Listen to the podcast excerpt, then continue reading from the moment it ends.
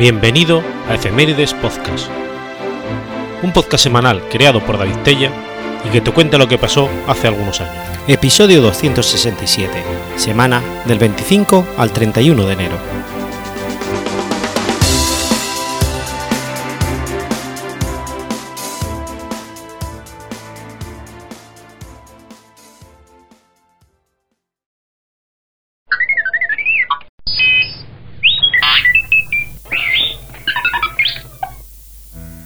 25 de enero de 1573. Sucede la batalla de Mikatagahara. La batalla de Mikatagahara fue una de las batallas más famosas del daimyo Takeda Shingen y una excelente demostración de sus tácticas basadas en el uso de la caballería. Mientras Takeda Shingen se dirigía al sur para atacar Tokugawa Ieyasu en su fortaleza en Amamatsu, sus tropas se encontraron con las de Tokugawa en una meseta llamada Mikata, que se encontraba justo al norte de la fortaleza. Según el Koyogun Kan, Shingen sobrepasaba a Ieyasu en una proporción de 3 a 1. Shingen organizó su ejército en una formación tipo escama de pez, mientras que Ieyasu dispuso a sus tropas en línea, de tal forma que pudieran utilizar mejor sus arcabuceros. Alrededor de las 4 de la tarde empezó a nevar y los arcabuceros abrieron fuego. El uso de armas de fuego era relativamente nuevo en Japón, y tal vez Ieyasu confió en que su superioridad tecnológica pudiera ser un factor fundamental en la batalla, pero la caballería de Shingen cargó contra los arcabuceros y aunque algunos resistieron la carga, muchos huyeron o fueron muertos. Shingen ordenó a esta vanguardia que regresara para permitirle un pequeño descanso, y un nuevo grupo de caballería comandado por Takeda Katsuyori y Obata Masamori inició una nueva carga. Pronto se les unió el grueso del ejército del clan Takeda, lo que puso en desbandada total a sus enemigos. Ieyasu mandó a uno de sus generales, Okubo Tadayo, a que plantara su gigantesco estandarte de abanico dorado para que sirviera como punto de reunión en Saigadake, donde la meseta se hace menos empinada. Entonces, Ieyasu quiso regresar a enfrentarse al ejército de Takeda para socorrer a sus generales atrapados, pero Natsume Yoshinobu les persuadió de no hacerlo y de que se retirara, puesto que su vida era demasiado valiosa. Yoshinobu fue quien en persona dirigió un ataque contra las líneas de Takeda, pero fue muerto en la batalla. Cuando Ieyasu regresó al castillo, Amamatsu iba acompañado tan solo de cinco hombres. Tan mal le había resultado la batalla. Sin embargo, ordenó que las puertas de la fortaleza se mantuvieran abiertas y los braseros encendidos para que su ejército en retirada pudiera encontrar el camino de vuelta con ayuda de las luces. Sakai Tadatsuguru tocó un tambor de guerra para tratar de alentar al ejército de Kokogawa durante su retirada del castillo y que lo hiciera de modo notable, noble y valiente. Esta táctica se conocía como la estrategia del fuerte vacío.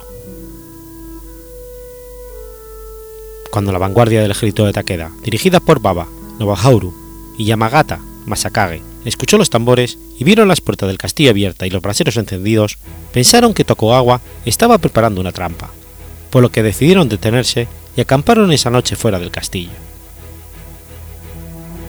de haber continuado adelante, es muy posible que hubieran podido tomar la fortaleza. Por la noche, un pequeño grupo de soldados de la Yasu atacó el campamento de los Takeda y los empujó hacia un barranco, donde quedaron indefensos. El ejército de Takeda se retiró a la mañana siguiente.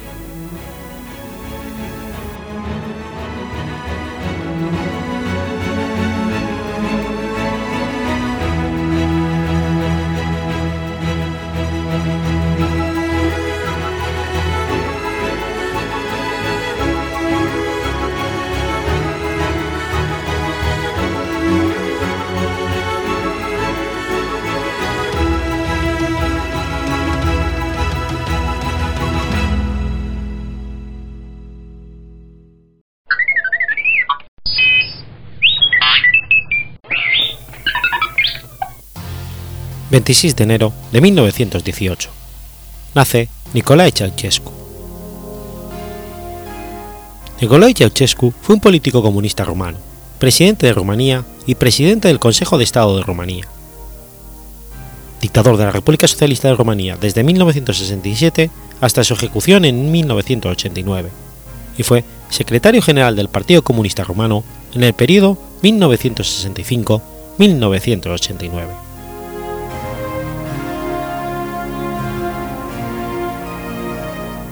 Nació en la villa de Scornicesti, en Oltenia, hijo de Alessandrina y Aldruta Ceausescu. Nicolae Ceausescu se trasladó a Bucarest con 11 años de edad para trabajar en fábricas. A comienzos del 32 ingresó en el Partido Comunista de Rumanía, entonces ilegal, y fue arrestado por primera vez en el 33 por altercados en las calles durante una huelga. Un año más tarde, en 1934, fue arrestado nuevamente por recoger firmas a favor de unos trabajadores del ferrocarril a quienes estaba procesando, y dos veces más por actividades similares. Estas detenciones le granjearon la descripción de peligroso agitador comunista y distribuidor activo de propaganda comunista y antifascista en los archivos policiales. Pasó a la clandestinidad, pero fue capturado e encarcelado en la prisión de Dontana en 1936 durante dos años por actividades antifascistas. Mientras estuvo en prisión, conoció a Elena Petrescu en 1940, con quien se casó en el 46 y que tendría un rol fundamental en su vida política durante el resto de su carrera. En 1940 fue arrestado y encarcelado de nuevo. En 43 fue trasladado al campo de concentración de Targuyu, donde compartió celda con Gregor Gregor Giudiet y se convirtió en su protegido. Tras la Segunda Guerra Mundial, cuando Rumanía comenzaba a caer en la influencia soviética, Ceausescu fue secretario de la Unión de Juventudes Comunistas.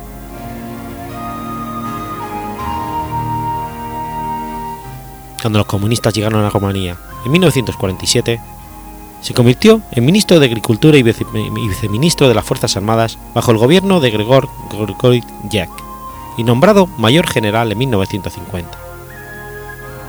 También ocupó entonces el cargo de viceministro de Defensa y jefe de Dirección Superior de Policía del Ejército. En 1952, Georgiou Jet le llevó al Comité Central del partido meses después de la facción moscovita, liderada por Anna Pauker. En 1954 se convirtió en miembro pleno del Politburó y finalmente se alzó en segundo puesto más importante en la jerarquía del partido.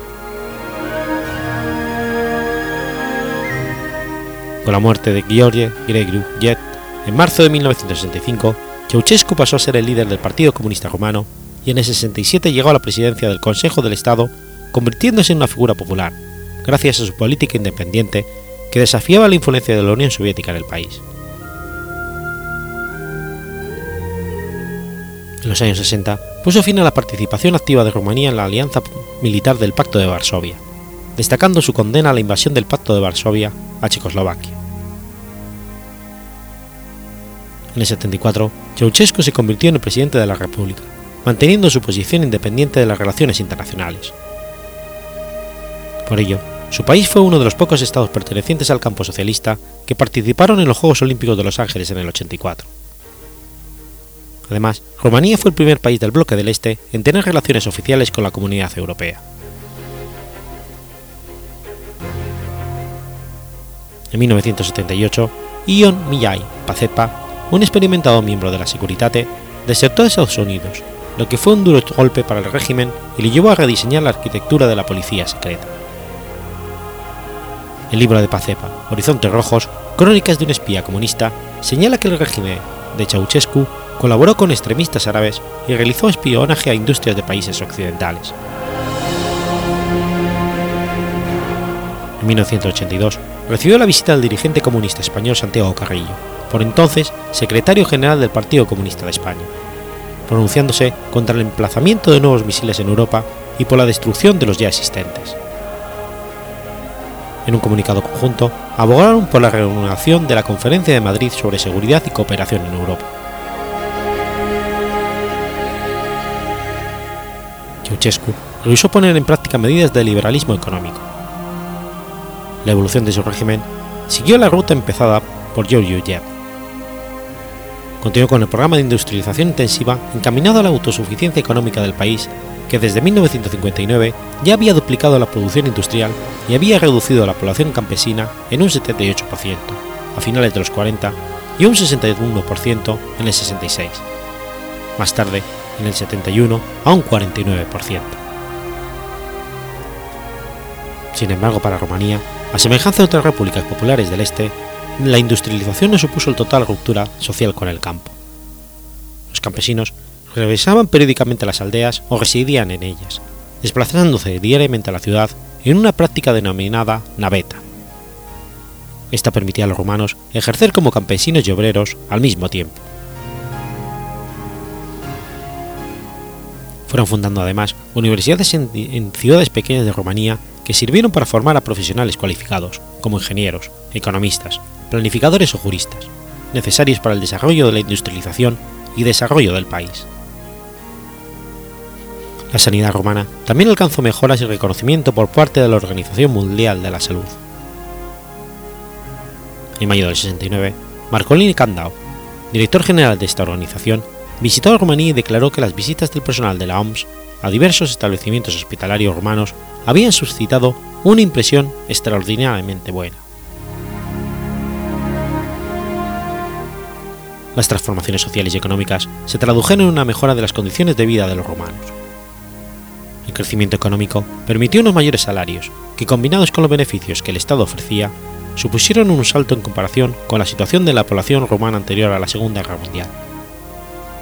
Asimismo, se permitieron ciertas retribuciones extra para los campesinos, los cuales comenzaron a producir más.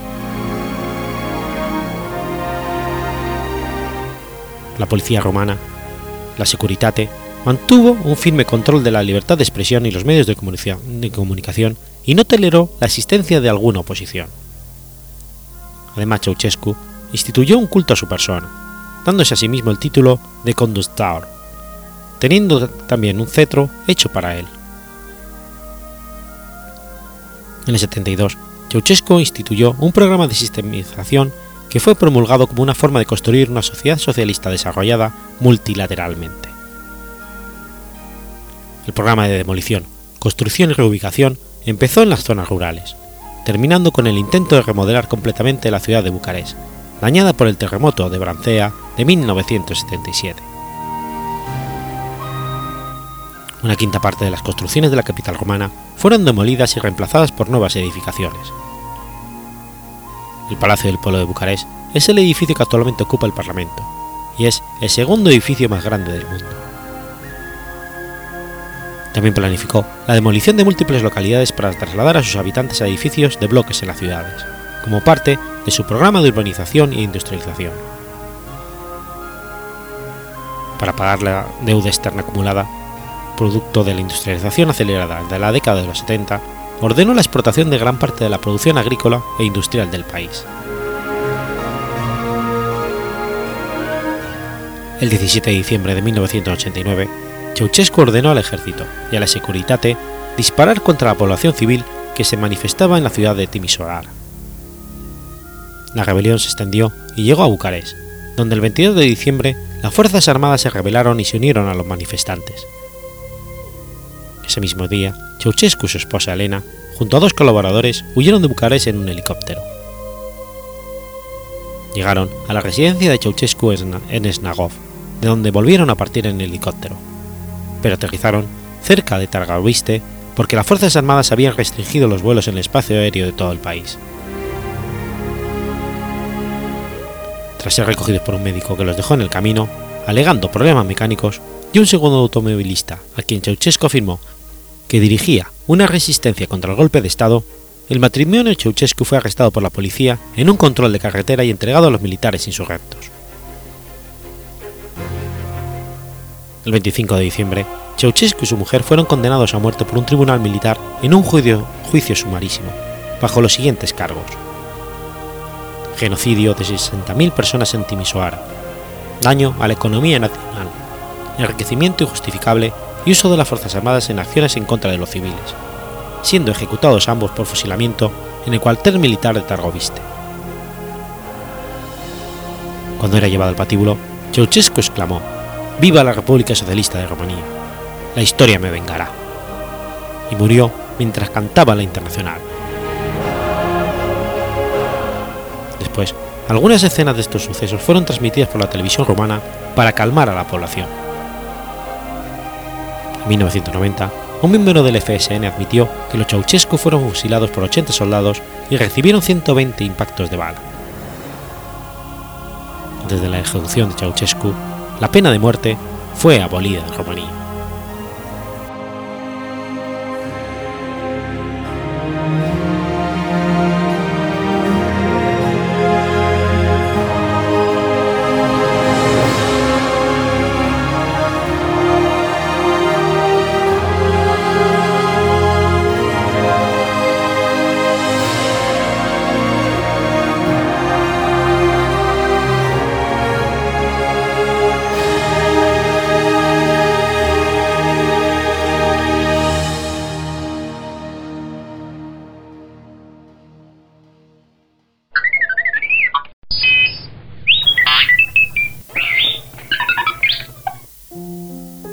27 de enero de 1662, nace Richard Bentley.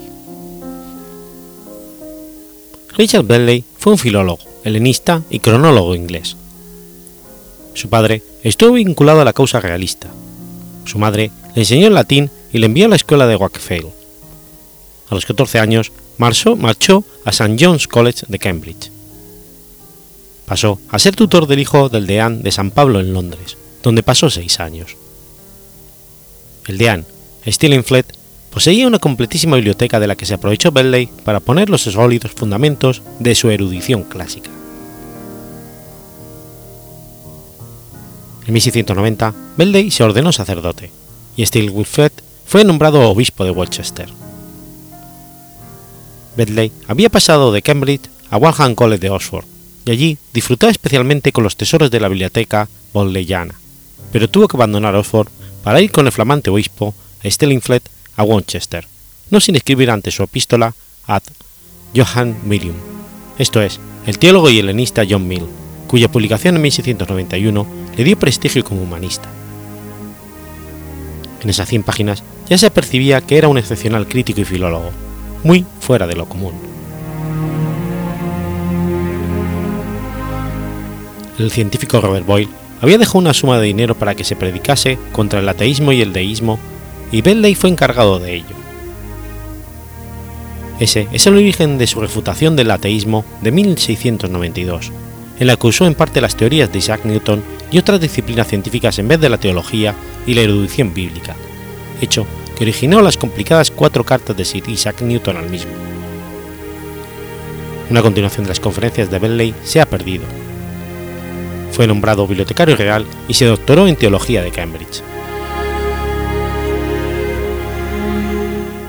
Se sabe que montó una tertulia en el Palacio de St. James con personajes de la talla de Newton, Christopher Brent y John Locke. En 1697 apareció su disertación sobre las epístolas de Falaris, que tuvo segunda edición ampliada en 1699 y acreditó su prestigio en toda Europa a pesar de la opinión contraria que inútilmente intentaron probar Charles Boyle y Francis Atterbury en su contra. En 1700 fue nombrado máster del Trinity College de Cambridge y se casó al año siguiente. Su nombramiento fue muy popular entre los miembros del claustro del Trinity College, y Bentley se pasaría los siguientes 42 años, hasta el momento de su fallecimiento, en continuos conflictos con los Fellows del Trinity, que intentarían en repetidas ocasiones que fuera cesado o depuesto de su cargo de máster. La raíz de los conflictos entre Bentley y los Fellows del Trinity parece relacionado con su actitud autoritaria, sus grandes gastos, su desdén por las normas y su desvío de fondos para sufragar costosas remodelaciones del college, en particular las de su propia residencia. En 1710, los Fellows del Trinity apelaron al obispo de Ely, por entonces máxima autoridad responsable del Trinity College, para que Bentley fuera expulsado del mismo. Bentley se defendió con un vigoroso libelo contra los Fellows, The Present State of Trinity College. Los Fellows retiraron su petición al obispo, pero contraatacaron apelando directamente a los tribunales de la corona británica. En 1714, los tribunales dictaminaron que Bentley era culpable de haber violado 54 estatutos del Trinity College y ordenaron al obispo Ely que cesara a Bentley. Por fortuna para Bentley, el obispo, John Moore, murió antes de poder ejecutar la sentencia, con lo que ésta quedó suspendida. En 1718, los Fellow consiguieron que la Universidad de Cambridge rescindiera los títulos académicos de Bentley. Sin embargo, este era profesor regio, un nombramiento de la corona inglesa, por lo que perder sus títulos no lo descalificó para seguir siendo máster. Bentley apeló a los tribunales, y sus títulos académicos fueron repuestos por estos en 1724. En 1733, los Fellows reactivaron su petición ante el nuevo obispo de, de Ely, quien esta vez sí falló en contra de Bentley y ordenó que Bentley fuera depuesto. Por fortuna para este, el encargado de ejecutar la deposición debía ser, según los estatutos del college, el vicemáster del mismo, y este era su amigo, el filólogo Richard Walker, quien se negó a ejecutar la sentencia. Los Fellow trataron por un lado de modificar los estatutos para permitir al obispo de Ely deponer a Bentley directamente, y, al mismo se pleitearon con el mismísimo rector de la Universidad de Cambridge, otro amigo de Bentley, a fin de que los tribunales ordinarios ordenaran al rector de la universidad que éste ordenara al vicemáster del Trinity College que depusiera a Bentley. Antes de que el caso fuera resuelto, Bentley había fallecido. Durante todos estos conflictos, Bentley siguió con su actividad académica. En 1715 publicó un sermón sobre el papismo y en el 17 fue elegido profesor regio de teología. Editó los fragmentos de Calímaco, identificó varios más que no se conocían y propuso varias enmiendas. Ayudó al filólogo Custer en su edición del Suidas y a M. Hughes en la del Paulus. Destacó especialmente en estudios sobre cronología. Bentley, por su parte, editó a Horacio, Terencio, Publilio Siro y Manilo. También aportó su opinión en ediciones de Suetonio, Cicerón y Nicancro, y en cuestiones de epigrafía. En sus últimos años se propuso editar el Nuevo Testamento y a Homero. Había acumulado en 30 años de esfuerzo no menos de 30.000 variantes del Nuevo Testamento, e intentó reproducir el texto más antiguo, en su opinión, en vez de corregir el Textus Receptus ayudado por los benedictinos franceses, dedicó 20 años de esfuerzo a establecer ese texto, pero murió antes de culminar su proyecto. En cuanto a Homero, solo queda una serie de anotaciones y acotaciones a su famosa explicación de la digama, en la cual dedujo la existencia de este fonema sin expresión gráfica por razones métricas y lingüísticas, lo que supuso un hito para el humanismo europeo, pues por primera vez los filólogos modernos sobrepasaron a los antiguos, pese a que ese hallazgo no fue comprendido ni aceptado por sus contemporáneos.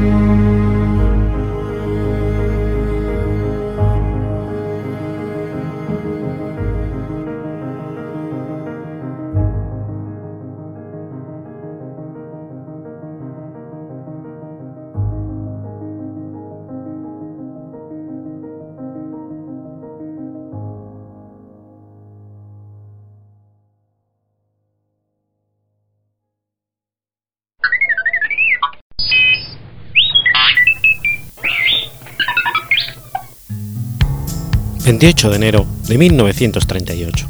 Muere Bernd Rosmeyer. Bernd Rosmeyer fue un piloto de automovilismo de velocidad alemán. Como piloto oficial del fabricante alemán Auto Union, obtuvo varias victorias en los grandes premios de mediados de la década de 1930 y fue campeón europeo de pilotos en el 36. Además, era miembro de las SS. Rosmeyer comenzó su carrera como deportista dentro del motociclismo, con marcas como BMW y NSU, alcanzando importantes victorias. En 1935, el fabricante DKV futura Auto Unión y posteriormente Audi le ofreció participar en carreras del Gran Premio. Debutó en el Gran Premio de Alemania de 1935 en el circuito de Abus. Un reventón de neumático le dejó fuera de la carrera. Luego disputó el Gran Premio de Eiffel en Nürburgring. En Nürburgring. Compitiendo contra tres Mercedes, Mer logró alcanzar y superar al líder, Caracciola, obteniendo además más de 9 segundos de ventaja sobre Caracciola en menos de dos vueltas. Sin embargo, el motor de su auto Unión perdió potencia y fue superado por Caracciola, pero Bern pudo obtener el segundo lugar. Dos meses después, fue protagonista de un hecho durante la carrera Copa Acervo. Durante la carrera, y por causa de un inesperado bloqueo de un freno, su coche se salió de la carretera, saltó una zanja y pasó por entre el pretil de un puente y un parapeto. Habiendo salido ileso, reemprendió la carrera y consiguió clasificarse segundo detrás de Barci.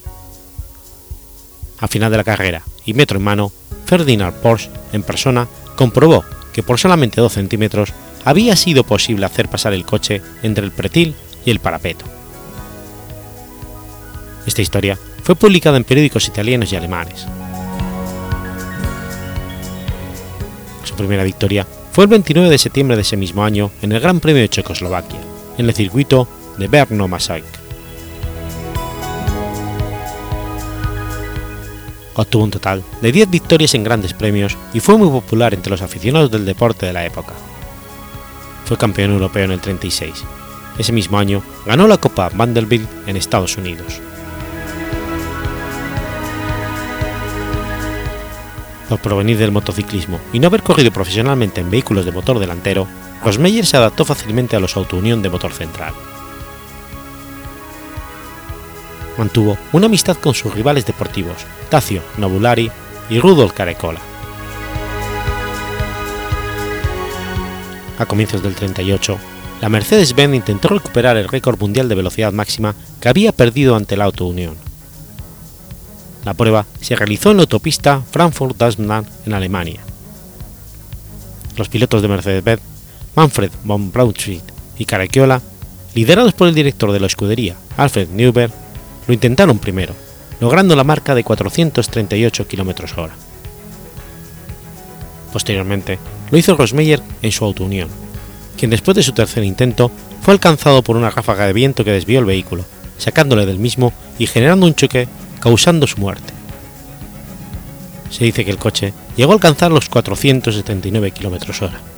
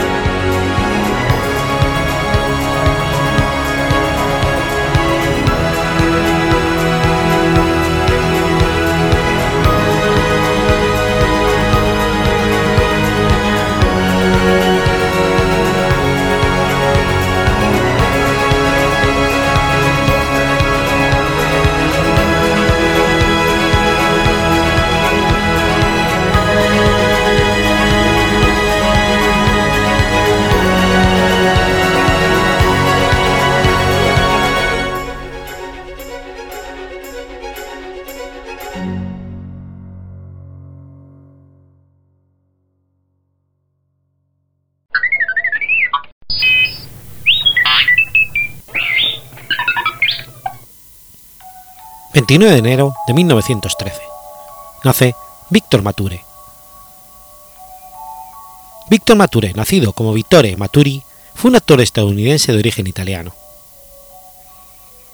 Los films de corte bíblico de los cuales participó se han convertido en verdaderos clásicos de la Semana Santa cristiana y en especial la túnica sagrada. Apodado por sus amigos como The Hunk, el grandote, comienza a prepararse como actor en la Academia de Pasadena, California, y trata de, conseguir un papel en lo que el viento se llevó, pero le es arrebatado por uno de sus compañeros de la Academia. Realiza su primera interpretación en 1939 en un papel secundario. Su primer protagonista es la primera versión de Hace un millón de años, una película sobre una legendaria prehistoria. Continúa trabajando en papeles menores hasta que tiene un papel destacado en la magnífica El embrujo de Shanghái, de Joseph von Stemmer. En sus películas de esta primera época no pasa de ser un discreto galán que acompaña a alguna estrella femenina del momento, como Rita Hayworth o Betty Glave, entre otras. La Segunda Guerra Mundial interrumpe su naciente carrera y sirve en el servicio de guardacostas durante la contienda. Finalizada la guerra, comienza su carrera al estrellato. En el 46 protagoniza lo que para muchos es su mejor interpretación en el western Pasión de los Fuertes de John Ford, en la que interpreta a Doc Holliday, dando una réplica a Henry Fonda que interpreta a Wade Pair. En 1947 comienza sus incursiones en el cine negro con El beso de la muerte de Henry Hathaway, un nuevo éxito de su carrera donde comparte cartel con grandes intérpretes como Richard Widmark y Brian Donnelly. En 1948, una vida marcada de Robert Sidwell es una nueva incursión en el cine negro del que se va convirtiendo en asiduo. En 1949, la película que le convierte en todo un icono del cine, Sansón y Dalila, de Cecil B. DeMille, es su primera incursión en el cine de corte bíblico, del que se convertirá en uno de sus actores más característicos. En el 52 rueda Something for the Birds, de Robert Wise, y La primera sirena, de Mervyn LaRoy, una película para mayor gloria de la gran estrella y nadadora Esther Williams, y que alberga una de sus mejores interpretaciones. Vuelve al cine del mundo antiguo con Andrócles y El León de Chester Exley, donde comparte protagonismo con la bella Jane Simmons, el cómico Alan Young y con el también forzudo Robert Newton. En Entre dos mujeres, de Roy Rowland vuelve a formar pareja con James Simmons. Y al año siguiente, ambos, junto con Richard Barton, trabajan en el clásico La túnica sagrada, de Henry Costner, película basada en la novela homónima de Joy Douglas, y que pasa a la historia por estar considerada la primera película en cinemascope y que pasaría a ser un filicono recurrente en todas las Semanas Santas.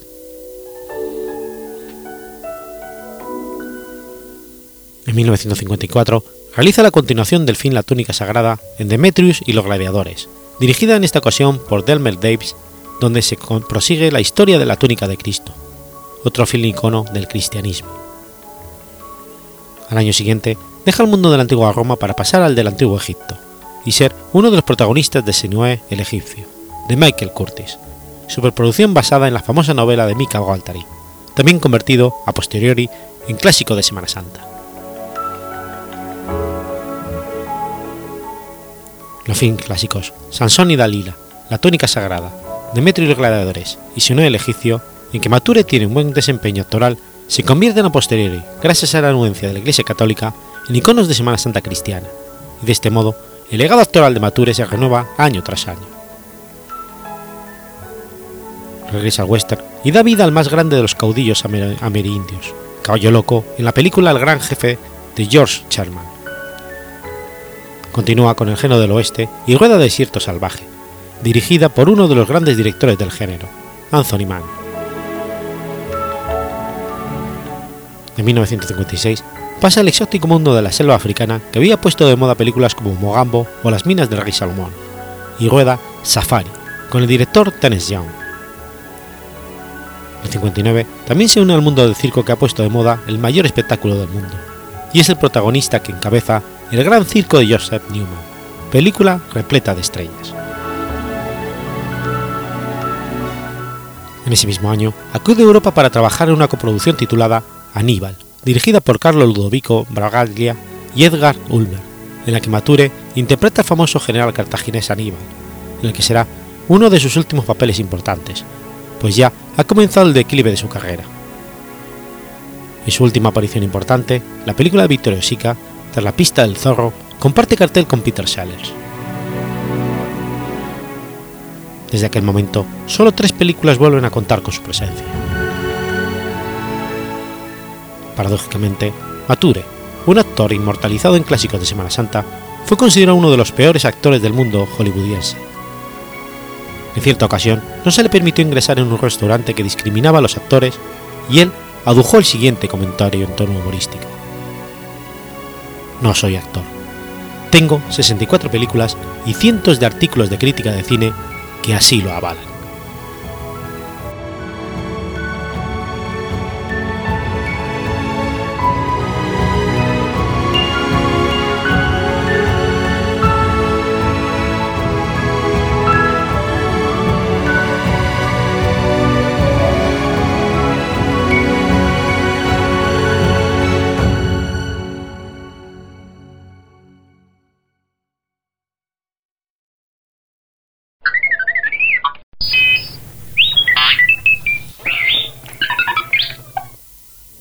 30 de enero de 1856. Naufraga el vapor cazador. El naufragio del vapor cazador fue un hecho ocurrido el 30 de enero de 1856 en Punta Carranza, en las cercanías de Constitución, Chile. Es considerado como la mayor tragedia en tiempo de paz que ha afectado conjuntamente al ejército de Chile y la Armada de Chile. Además, es el mayor naufragio ocurrido en América Latina. El vapor cazador en una nave de la Armada de Chile que cumplía funciones de carga. Fue construido en 1848 en Francia y adquirido por el gobierno chileno poco antes de la Revolución de 1851, ante la necesidad de trasladar de forma rápida tropas entre los diferentes puertos de Chile. Tenía 250 toneladas y una velocidad máxima de 9 nudos. Estaba al mando del capitán Ramón Cavieses y contaba con una tripulación de 65 marineros. El 26 de enero de 1856, el vapor llegó a Talcahuano con la misión de trasladar a la sexta compañía del segundo de línea, actual regimiento Maipó de Valparaíso, y sus familias a la nueva plaza en Valparaíso, que se les había asignado. Esta compañía había estado los últimos cinco años en una zona al sur de Concepción, pacificando los últimos reductos del general José María de la Cruz que se dedicaban al pillaje y al bandolerismo. El vapor zarpó de Talcahuano con rumbo al paraíso a las 11 y 30 de la mañana, llevando consigo no solo a la sexta compañía y sus familias, sino también pertrechos militares, cañones y caballos. Asimismo, el barco llevaba como pasajeros a algunos funcionarios públicos y sus familias. En total, se estima que trasladaba más de 485 personas, pues posteriormente se estableció que el barco llevaba un número indeterminado de polizones. De acuerdo a la bitácora, la salida del vapor se verificó con viento sur y mar llana. A la una de la tarde y a 15 millas del puerto, la máquina se puso a media fuerza y con ayuda de las velas llegó a las 9 millas por hora. Desde esa hora en adelante viajó a 6 millas de la costa, hasta las 8 de la noche, en que encallen los roqueríos de la Punta Carranza, 18 millas al sur de Constitución. Tras el encallamiento, el capitán Cavieses ordena poner marcha atrás al barco. Con esta maniobra, el casco del vapor se partió en sentido longitudinal, anegando rápidamente sus compartimentos.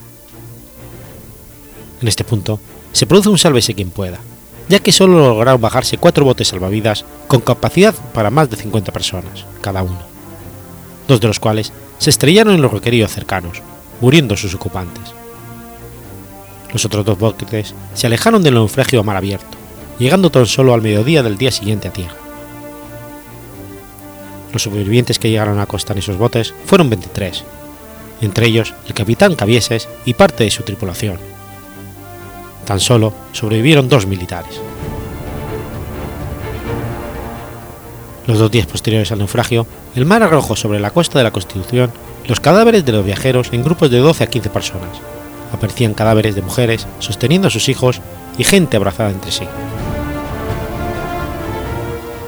El parte oficial hecho por Cabieses deja constancia que murieron ahogados 166 mujeres, 86 soldados de segunda línea, 4 militares de segunda línea, 42 tripulantes y 9 pasajeros, totalizando 307 personas, omitiendo el número de niños y polizones que superaba los 150. La opinión pública en ese entonces condenó la labor jugada por el capitán y se le exigió un consejo de guerra en la ciudad de Valparaíso. Consejo de Guerra resolvió a Cabieses y se le reincorporó a la Marina de Chile, pero fue redestinado a realizar levantamientos hidrográficos en las difíciles aguas del sur de las islas Guaitecas en el Pacífico Sur. El día 20 de febrero de 2004, el municipio de Chanco instaló un monolito con una placa conmemorativa en la playa Santos del Mar en homenaje a quienes naufragaron en las costas de Chanco en 1856.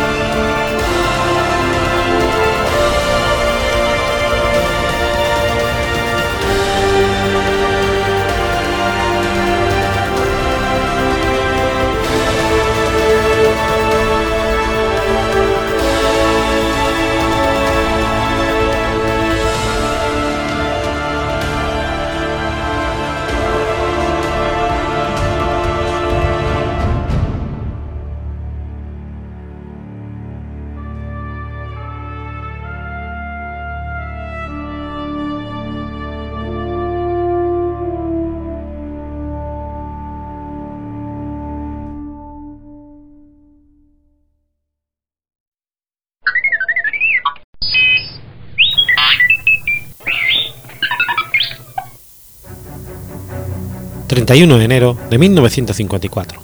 Muere Edwin Armstrong. Edwin Howard Armstrong fue un ingeniero e inventor estadounidense que desarrolló la radiodifusión por modulación de frecuencia y el sistema receptor heteroidino. Poseía 42 patentes y recibió numerosos premios, incluida la primera medalla de honor otorgada por el Instituto de Ingenieros de la Radio, la Legión de Honor francesa, la medalla Franklin de 1941 y la medalla Edison del 42. Fue incluido en el Salón de la Fama de Inventores Nacionales e incluido en la lista de grandes inventores de la Unión Internacional de Telecomunicaciones. Armstrong nació en el distrito de Chelsea en la ciudad de Nueva York y fue el mayor de los tres hijos de John y Emily Armstrong. A los ocho años, Armstrong contrajo la, la corea de Sidham, un trastorno infeccioso neurológico poco frecuente pero grave, precipitado por la fiebre reumática. Durante el resto de su vida, Armstrong sufrió un tic físico exacerbado por la emoción o el estrés. Debido a esta enfermedad, se retiró de la escuela pública y recibió instrucción en su casa por dos años. Para mejorar su salud, la familia se mudó a una casa con vistas al río Hudson. El tic de Armstrong y el tiempo perdido de la escuela lo llevaron a retraerse socialmente. Desde temprana edad, Armstrong mostró interés en los dispositivos eléctricos y mecánicos, en particular los trenes. Le encantaban las alturas y construyó una torre de antena improvisada en el patio trasero que incluía una guindola para elevarse a lo largo de su longitud para preocupación de los vecinos. Gran parte de la investigación inicial se realizó en el ático de la casa de sus padres. En 1909, Armstrong se matriculó en la Universidad de Columbia en la ciudad de Nueva York, donde se convirtió en miembro del capítulo Epsilon de la Fraternidad de Ingeniería Theta Xi y estudió con el profesor Michael Pupin, inventor de las bobinas de carga de telefonía, en los laboratorios Hadley, una unidad de investigación separada en Columbia. Otro de sus instructores, el profesor John Harold Mokroff, más tarde recordó que Armstrong estaba intensamente centrado en los temas que le interesaban, pero algo indiferente al resto de sus estudios. Armstrong desafió la sabiduría convencional y se apresuró a cuestionar las, opciones, las opiniones de profesores y pares. En un caso, contó cómo engañó a un instructor que no le gustaba para que recibiera una descarga eléctrica severa. También hizo hincapié en lo práctico sobre lo teórico, afirmando que el progreso era más probablemente el producto de la experimentación y el razonamiento que el cálculo matemático y las fórmulas de la física matemática.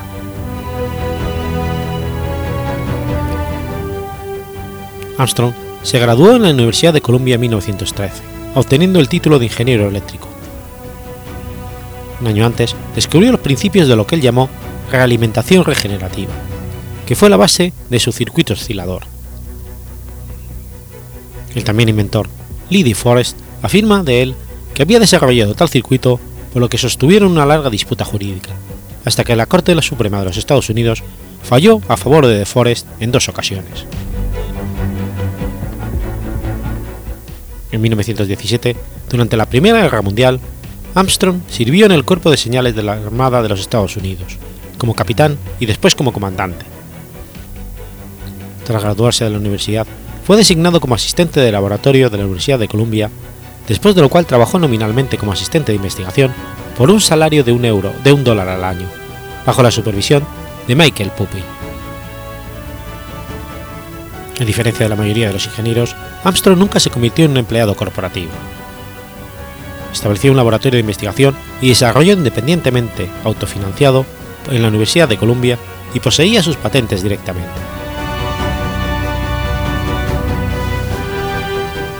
En 1934 ocupó la vacante dejada por la muerte de John Harold Mockroff, recibiendo un nombramiento como profesor de Ingeniería Eléctrica de la Universidad de Columbia, cargo que ocupó por el resto de su vida.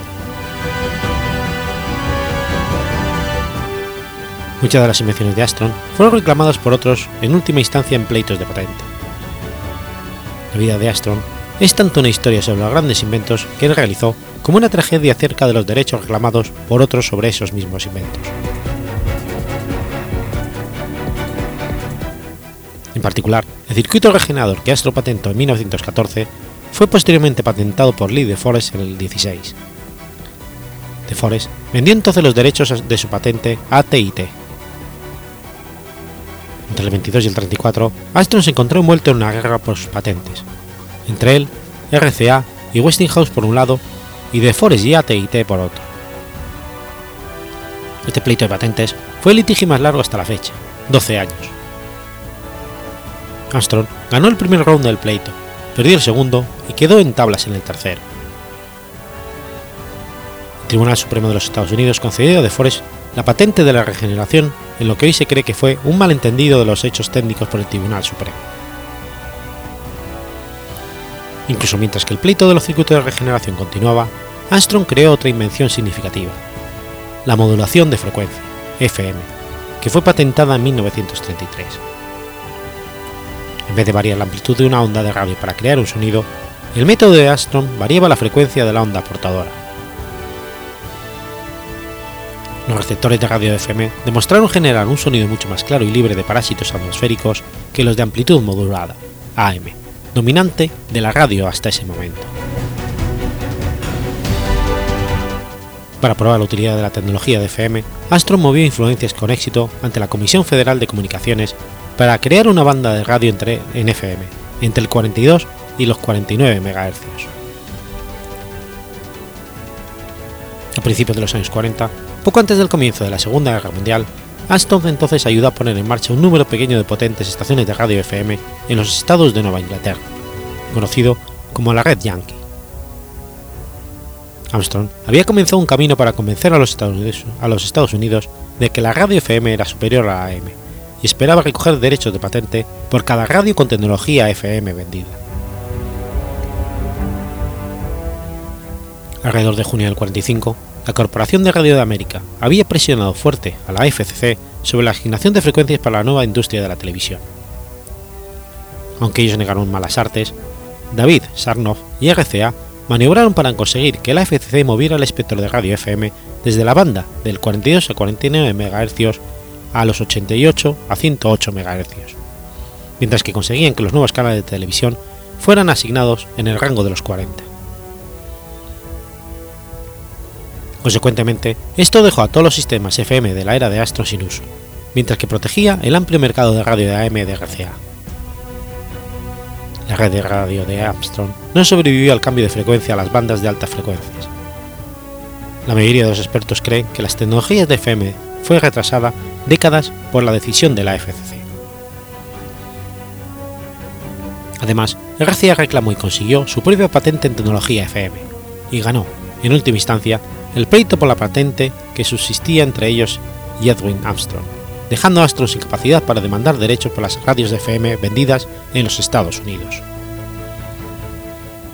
El constante debilitamiento de la Yankee Network y la lucha por las patentes que lo, hicieron, lo que lo dejaron sin un centavo destruyeron a Armstrong emocionalmente.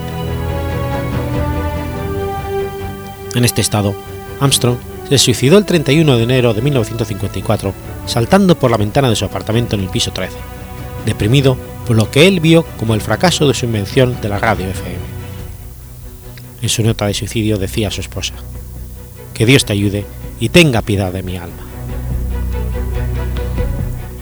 Su segunda esposa y viuda, Marion, continuó la lucha por la patente contra RCA y finalmente la obtuvo en 1967.